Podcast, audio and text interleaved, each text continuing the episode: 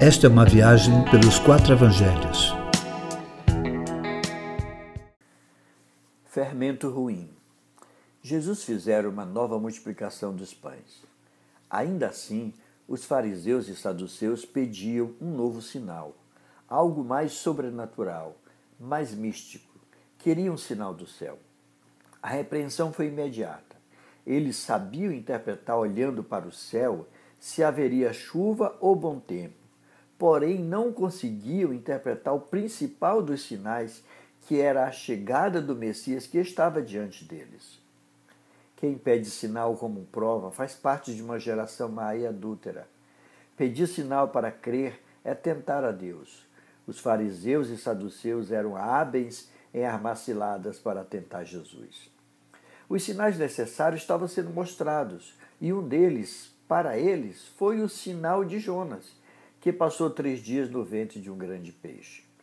Ao passarem para outra margem, Jesus adverte seus discípulos que tivessem cuidado com o fermento dos fariseus e saduceus. Eles, porém, criam que Jesus os repreendia por não terem levado pães. A lição das duas multiplicações de pães não fora aprendida pelos discípulos pois ainda estava imaginando como fariam sem pães naquele lugar. Quando não se tem uma boa percepção do que Deus está fazendo, ficamos na superfície dos fatos. Os discípulos não compreenderam a essência do milagre. Eles estavam ainda no fato em si, sem saber se Jesus poderia repetir tal coisa.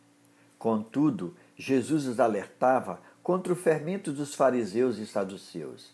Lembre que o fermento age rápido em pequena quantidade e atinge toda a massa. Ou seja, se alimentasse as suas mentes com tal fermento, tudo se perderia. O fermento dos fariseus e saduceus é a doutrina que representavam. Enquanto os fariseus representavam a observância rigorosa da lei em detrimento do ser humano, os saduceus representavam o poder político e econômico sem qualquer crença na transcendência no sobrenatural. Hoje, enfrentamos o mesmo perigo, pois fariseus e saduceus têm a sua reedição pós-moderna entre nós, tomam a forma de fundamentalistas religiosos, assim como dos adeptos da teologia da prosperidade, na busca pelo poder eclesiástico, político e econômico. Os tais têm aparência de piedade, mas negam o poder. Queridos, nossas crenças particulares são perigosas. Qualquer doutrina que não tenha correspondência com o que Jesus ensinou é fermento ruim e pode contaminar sua vida. Fuja disso. É desse jeito.